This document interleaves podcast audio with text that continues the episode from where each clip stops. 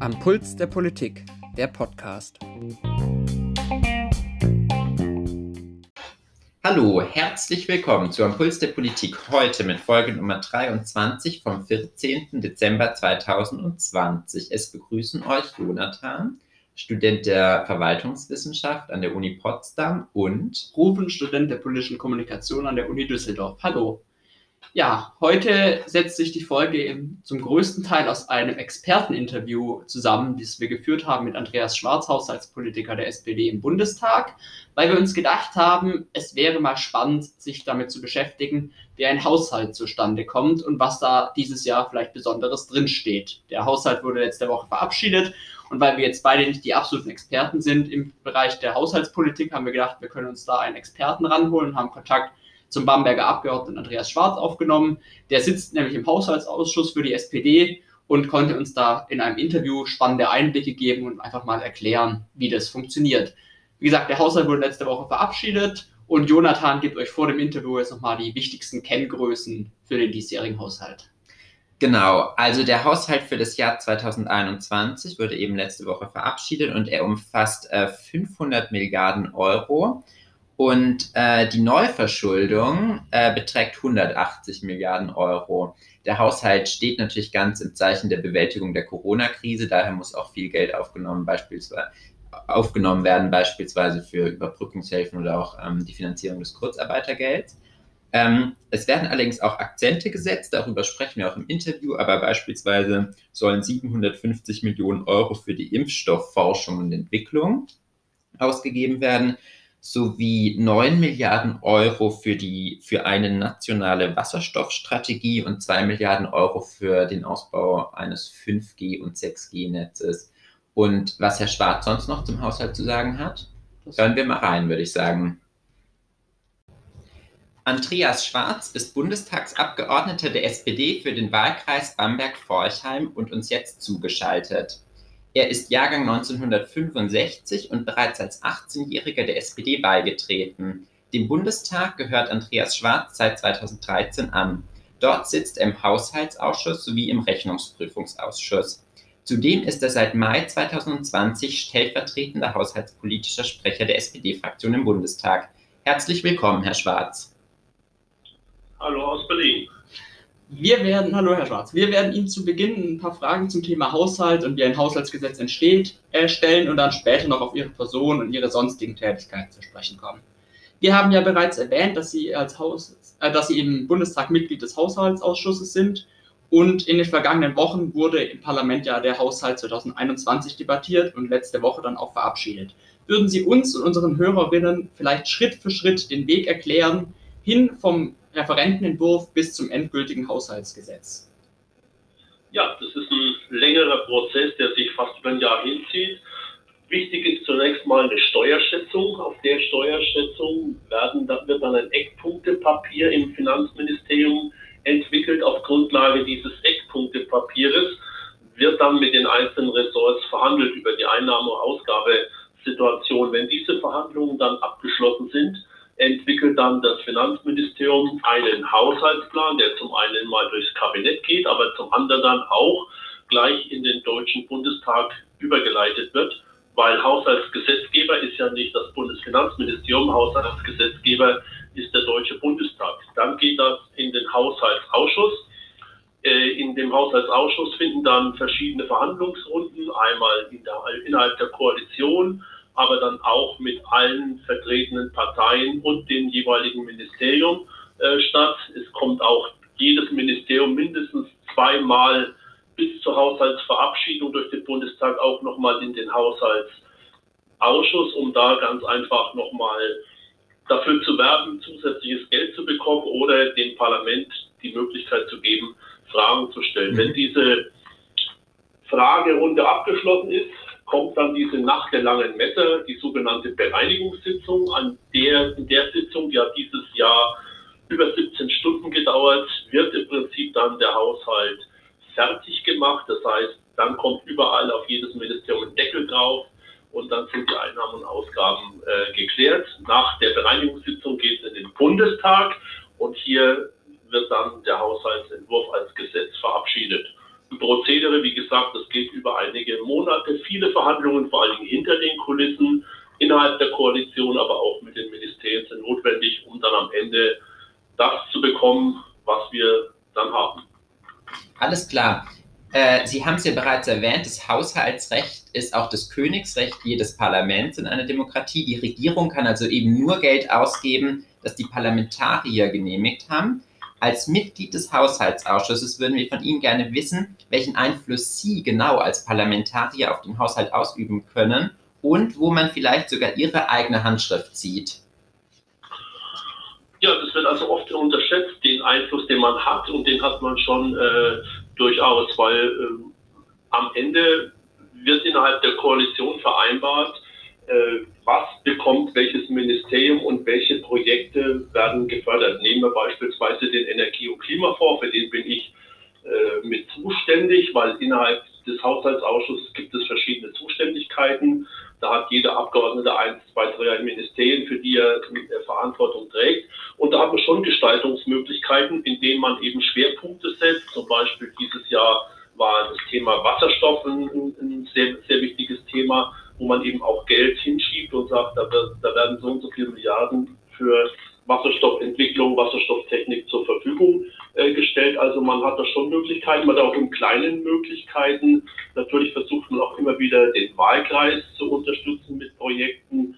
Äh, wenn ich jetzt mal alleine hier den Energie- und Klimafonds sehe und den Denkmalschutzfonds, äh, gehen alleine nach Oberfranken circa 90 Millionen Euro. Die wären nicht gekommen, wenn jetzt ich da nicht im Haushaltsausschuss sitzen würde, mhm. weil da hat man auch zum Teil Einfluss darauf, dass Gelder auch in die Region gehen. Ähm, Sie haben ja bereits erwähnt, die wichtige Arbeit findet auch im Haushaltsausschuss selber statt. Ähm, würden Sie ein, zwei Worte erklären, wie dort die Arbeit stattfindet? Wie können wir uns vorstellen, wie tagt der Haushaltsausschuss? Was tun Sie dort? Es trifft sich also hier im Prinzip alle Haushaltspolitiker der äh, im Parlament vertretenen Parteien. Es gibt eine Tagesordnung und diese Tagesordnung, die wird im Rahmen einer Sitzung im Prinzip abgearbeitet, darüber wird diskutiert, es wird dann abgestimmt und am Ende, wie gesagt, eine Entscheidung getroffen. Äh, die Entscheidungsfindung findet aber in der Regel nicht in dem Haushaltsausschuss äh, statt, sondern der findet bereits im Vorfeld statt, in sogenannten Berichterstattergesprächen. Da treffen sich vor allen Dingen dann die Koalitionäre untereinander und diskutieren über den jeweiligen Tagesordnungspunkt und legen da eine einheitliche Meinung äh, und Vorgehensweise fest, die dann als Beschlussempfehlung in den Haushaltsausschuss äh, geht.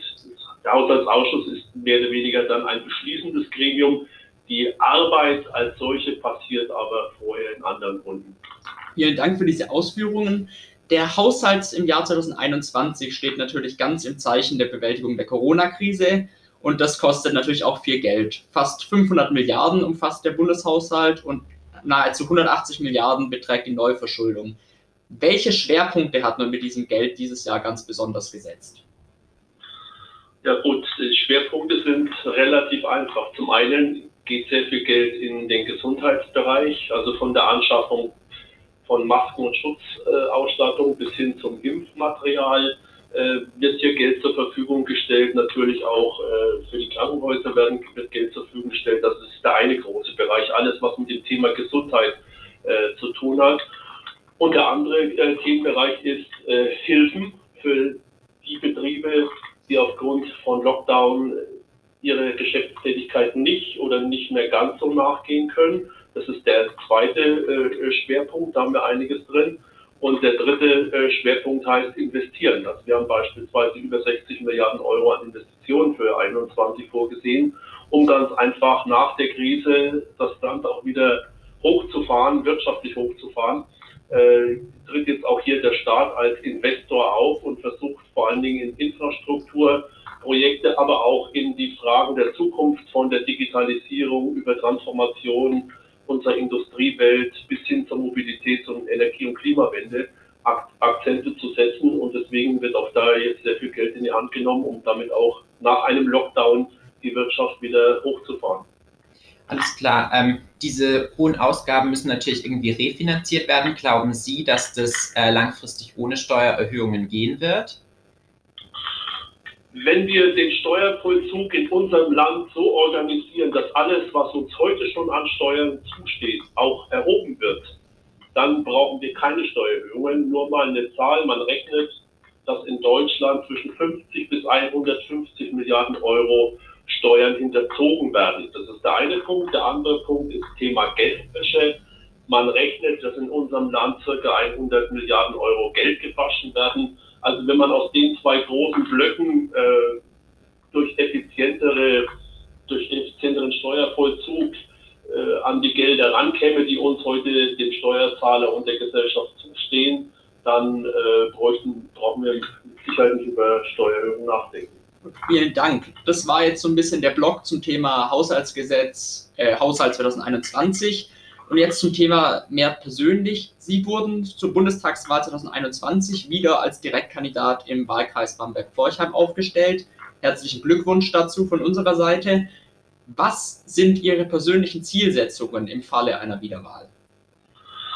Ja, schauen wir uns Bamberg an. Äh, Bamberg ist eine Region oder auch Bamberg-Forchheim ist eine Region, die davon gekennzeichnet ist, dass hier sehr, sehr viel Automobilzulieferindustrie ist. Nicht nur die großen Player, die wir kennen, also von, von Bosch bis Brose, das sind auch sehr, sehr viele kleine und mittelständische Unternehmen, die hier zu tun haben. Wir haben einen Umbau in der Autowelt, wir haben einen Umbau in der Mobilitätswelt und es ändert sich auch klima- und energetisch einiges. Und äh, die Aufgabe wird sein, die Arbeitsplätze, damit auch den Wohlstand in der Region zu halten und den Transformationsprozess, der mit Sicherheit schon da ist und der noch wesentlich stärker kommen wird, den zu begleiten und zu schauen, dass wir hier die Region Bamberg-Forchheim stark wirtschaftlich aufstellen, dass wir durch diesen Umbauprozess durchkommen. Das wird eines der großen Aufgaben sein. Jetzt würden wir gerne noch etwas über Ihren persönlichen politischen Erweckungsmoment erfahren. Ich habe ja eingangs gesagt, Sie sind als 18-Jähriger der SPD beigetreten. Wie sind Sie überhaupt zur Politik gekommen und wie kam es dann endgültig zu dem Entschluss, überhaupt für den Bundestag zu kandidieren? Ich habe auch so eine typisch sozialdemokratische Biografie. Also meine Mutter war alleinerziehend mit zwei Kindern ich bin bei den Großeltern aufgewachsen. Die Großeltern waren Flüchtlinge, kamen aus Schlesien und mein Opa war schwer kriegsversehrt. Der kam also mit einer Kugel im Kopf nach Hause. Und äh, das Thema Krieg, Flucht war immer etwas, was ich schon als Kind hautnah mitbekommen habe, weil die Großeltern immer davon erzählt haben. Damit wurde mir klar ein paar Dinge. Zum einen, das, was zwischen 1933 und 1945 in Deutschland passiert ist, darf sich nie wiederholen. Es war einfach nur furchtbar. Und Krieg ist etwas, was man auf jeden Fall verhindern muss. Und uns muss auch klar sein, Frieden fällt nicht vom Himmel, für den muss man jeden Tag arbeiten. Somit war meine, meine Familie, hat mich da schon politisch geprägt. Und wenn man dann noch sich äh, outet in einem äh, relativ kleinen Ort, man Sozialdemokrat ist. Und da gibt es auch dann noch einen Ortsverein, so war es naheliegend, dass dann irgendwann mal der Ortsvereinsvorsitzende der SPD bei uns vor der Haustür stand, geklingelt hat und gefragt hat, ob ich nicht Interesse hätte, mal zur Partei zu kommen. Habe ich gemacht. Und da bin ich halt hängen geblieben und die Sozialdemokratie ist meine Heimat. Das ist Willy Brandt, aber auch Helmut Schmidt geschuldet. Mit denen bin ich ja im Prinzip groß geworden und die haben mich sicherlich auch geprägt, beeinflusst aber äh, das sind auch, waren auch für mich Idole. Dankeschön. Als Haushaltspolitiker waren Sie in den vergangenen Monaten sicher stark mit dem Haushaltsgesetz eingebunden.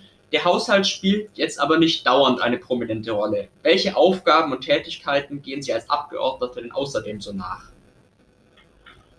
Ja gut, es gibt natürlich die großen und kleinen Aufgaben des Alltags. Also ich habe natürlich die Hälfte des Jahres äh, nicht im, im Wahlkreis unterwegs. Was mache ich da? Mhm. Äh, ich halte Kontakt zu den Unternehmen. Das ist jetzt natürlich auch ganz, ganz wichtig, gerade in den Zeiten, in denen wir uns bewegen. Ich halte Kontakt zu den karitativen Einrichtungen, auch zum Menschen äh, mit, seinen, mit seinen Problemen und Alltagsnöten. Äh, hat man da ein offenes Ohr zu haben. Das ist auch ganz wichtig und man ist auch das Sprachrohr, vor allen Dingen für den Wahlkreis hier nach Berlin. Also da geht einem die Arbeit nicht aus und hier in Berlin gibt es auch genug zu tun. Wir sind ja noch lange nicht durch Corona durch Und hier jagt im Prinzip eine Webkonferenz die nächste, um ganz einfach äh, aufgestellt zu sein für die Fragen der Zukunft. Alles klar. Ähm, Sie sind auch auf den sozialen Medien Instagram, Facebook und Twitter sehr aktiv.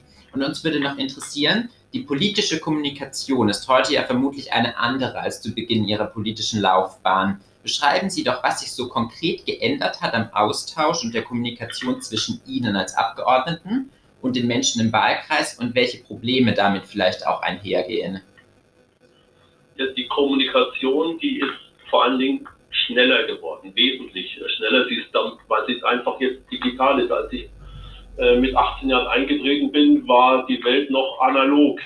Heute ist sie digital mhm. und das hat natürlich äh, das Tempo wesentlich äh, beschleunigt. Was mir aber auch auffällt, ist, die Kommunikation ist auch härter äh, geworden. Also das, was man äh, vor 20, 25 Jahren erlebt hat in der politischen Auseinandersetzung, das ist heute ein völlig anderes Niveau, was Sprache betrifft. Das ist also wirklich sehr, teilweise sehr verletzend auch. Man fragt sich immer wieder, glaubt denn, glauben diejenigen, die einem da so schreiben, dass auf der anderen Seite nicht auch ein Mensch sind, der Gefühle hat und den man auch verletzen kann? Oder ist es heute, muss es heute jetzt äh, der, der Umgang sein, dass man sich gegenseitig verletzt.